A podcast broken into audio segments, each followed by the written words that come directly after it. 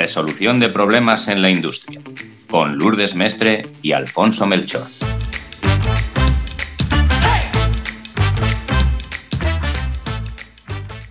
Os damos la bienvenida al episodio número 2 del podcast Resolución de problemas en la industria. El episodio de hoy va a ser sobre la descripción del problema. Es el primer paso en el apasionante viaje hacia encontrar la causa raíz. Y hoy queremos contar fundamentalmente ejemplos que vais a ver cómo van a clarificar muy bien los conceptos que os vamos a contar en todo lo referente a la descripción de un problema. ¿Y por qué es importante, diréis, la descripción del problema? Pues porque esa descripción del problema es el primer paso que vamos a dar en la investigación, una investigación en la que seguramente vayamos a meter muchos recursos y vayamos a poner a mucha gente a trabajar. Entonces, es muy importante que demos los pasos correctos y una mala descripción del problema nos puede llevar a gastar mucho dinero e incluso a tener que ir hacia atrás y volver pasos hacia atrás en la investigación y volver a investigar, esa vez sí, en la dirección correcta. Sí, Lourdes, eh, es que el equivalente sería como, como los planos de un edificio. Si los planos están bien, el edificio puede salir bien o mal, pero si los planos están mal, el edificio va a salir mal seguro. Entonces, los planos serían la descripción del problema, el origen de todo lo que vamos a hacer a partir de ahora. Eso es. Os recomendamos que al nivel que estamos todavía en este podcast, que estamos empezando, estamos en los primeros episodios, el problema sea siempre algo técnico. ¿Qué queremos decir con esto? Bueno, pues que sea la desviación de una variable que podamos medir en un objeto, en un producto, y que esté desviada sobre un estándar conocido. Y os recomendamos que no os vayáis todavía a problemas de negocio eh, más abstractos, como por ejemplo podría ser los sobrecostes en, en una función, que ya veréis como en otros episodios os iremos recomendando cómo tratar esos problemas de negocio y cómo relacionarlos muy bien con sus problemas técnicos y cómo priorizarlos.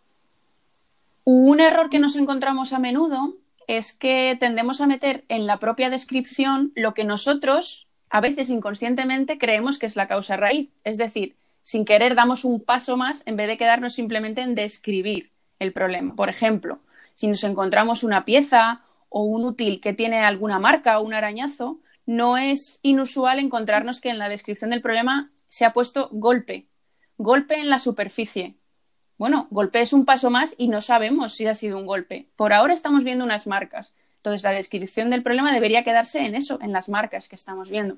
Otro ejemplo, tenemos un motor que hace un ruido y rápidamente nos vamos un paso más y damos una posible causa de lo que puede ser ese ruido. Falta de sincronización.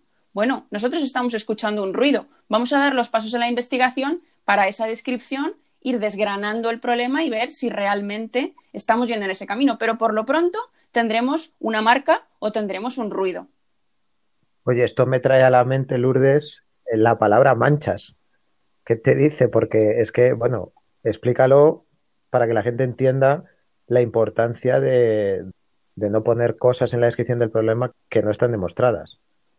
Sí, este caso la verdad que fue bastante, bastante llamativo. Eh, nos llamaron por un problema que estaba viendo de fugas en un circuito. Entonces, bueno, obviamente un circuito en el que no debería existir la más mínima fuga y nos estamos encontrando fugas, os podéis imaginar que el problema era bastante grave. Entonces, eh, bueno, llegamos allí al sitio y vamos a ver esas fugas y lo que vemos con nuestros ojos son manchas. Manchas donde no debería haber mancha. Pero preguntamos y decimos, ¿pero está fugando? Sí, sí, mira las manchas, está, está fugando claramente. Digo, bueno, yo veo una mancha. Tendremos que ver si fuga.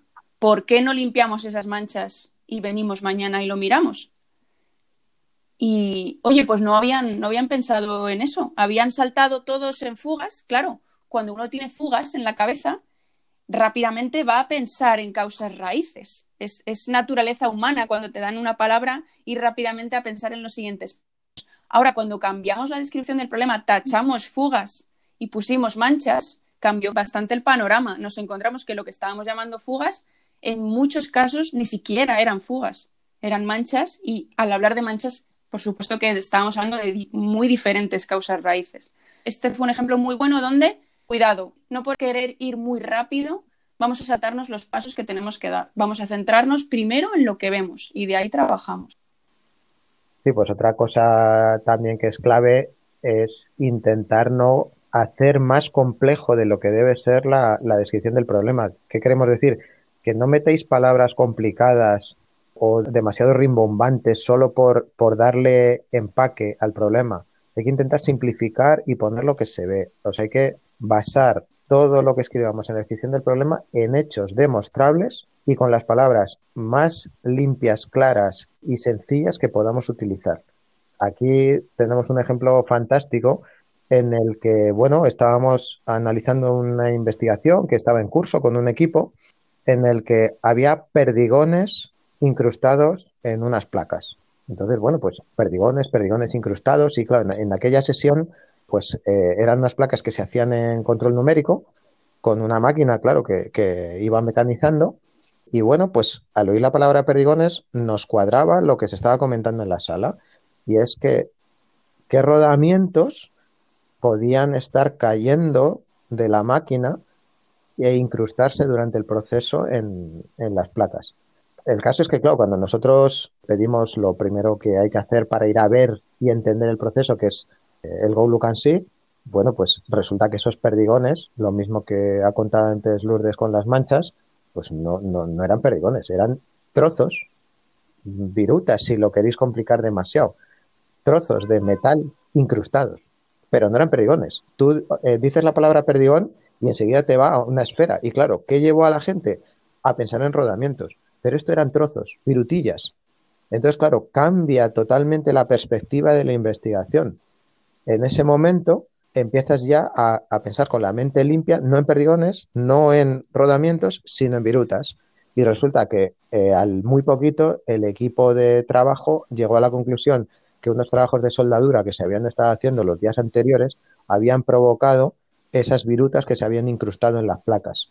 Así que fijaros la importancia de no meter palabras que engañen a la mente humana y que te lleven hacia un camino que no es el que conduce a la causa raíz.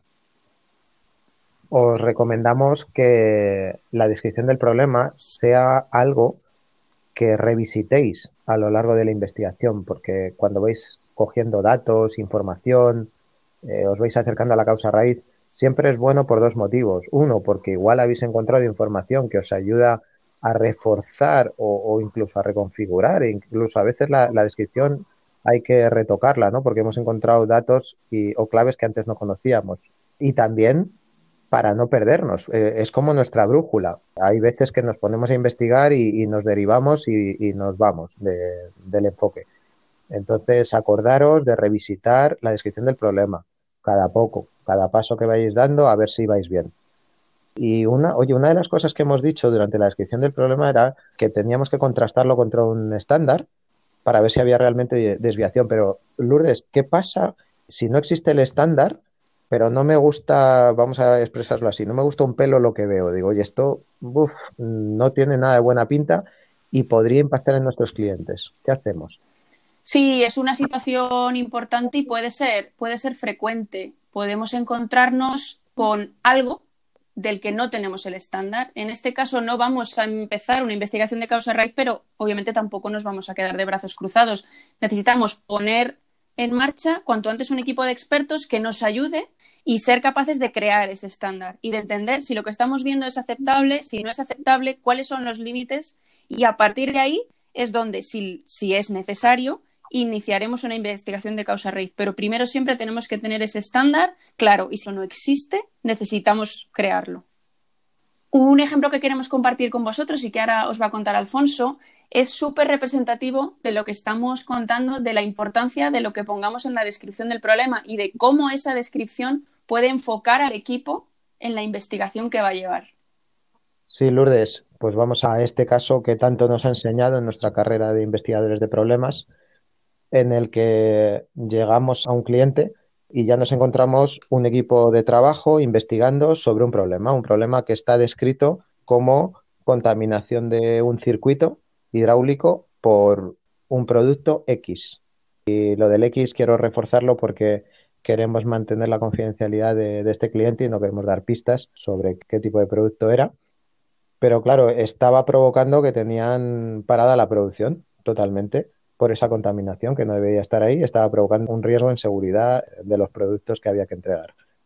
Entonces, eh, yo pregunto qué es lo que han hecho para saber qué es ese producto X, el que ha producido la contaminación, y la verdad es que, eh, bueno, había unos expertos allí trabajando tremendos. Habían hecho un montón de probetas y habían hecho hasta espectrografías, que, bueno, en el mundo en el que nosotros nos movemos no es nada habitual que haya pruebas tan potentes al principio de una investigación, que es realmente es algo, entre comillas, sencillo, pero hay que ponerse a hacerlo para sacar un dato. Entonces, esa espectrografía que nos decía que ese producto X correspondía al 80% con las muestras que se habían encontrado dentro del circuito hidráulico.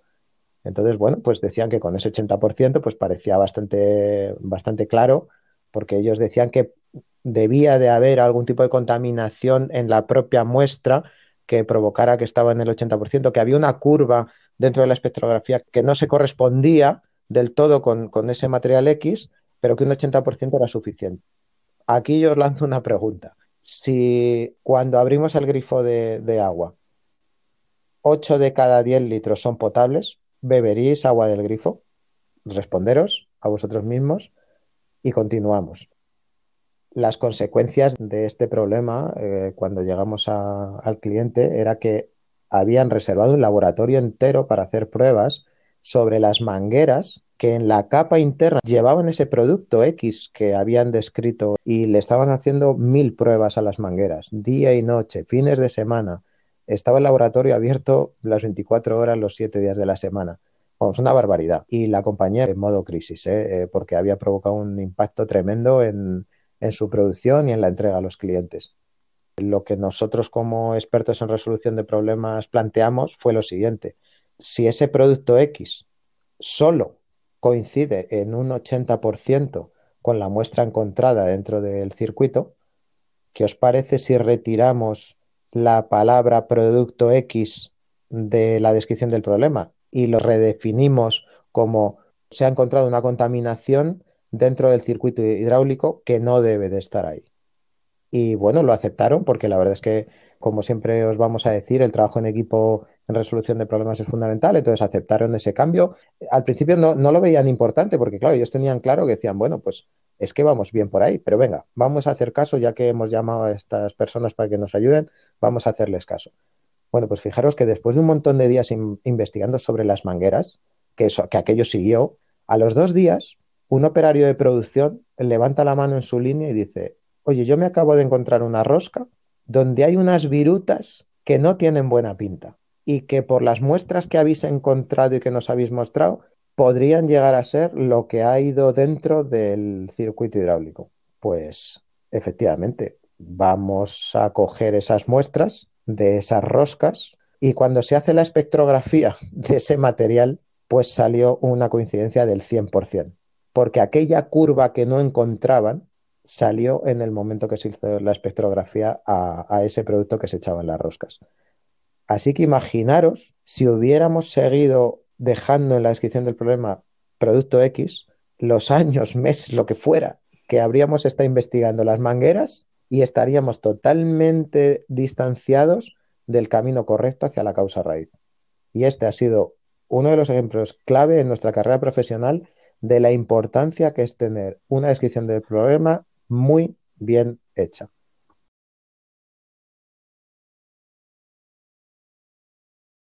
Pues esto era lo que queríamos compartir con vosotros hoy. Antes de irnos, queremos lanzaros un reto. Queremos que cuando termine este episodio vayáis y revisitéis aquellos problemas que tenéis entre manos ahora mismo. Los evaluéis y con esto que habéis aprendido hoy, decidáis si queréis mantener la descripción del problema, como la pusisteis en su momento, o si cambiaríais algo con esto que habéis aprendido. Si queréis compartir con nosotros finalmente qué, resultado tiene este reto, pues no dudéis en contárnoslo en, comentarios en LinkedIn, que ya sabéis que os leemos y os, y os contestamos. Muchísimas gracias y os esperamos en el próximo episodio. Hasta pronto.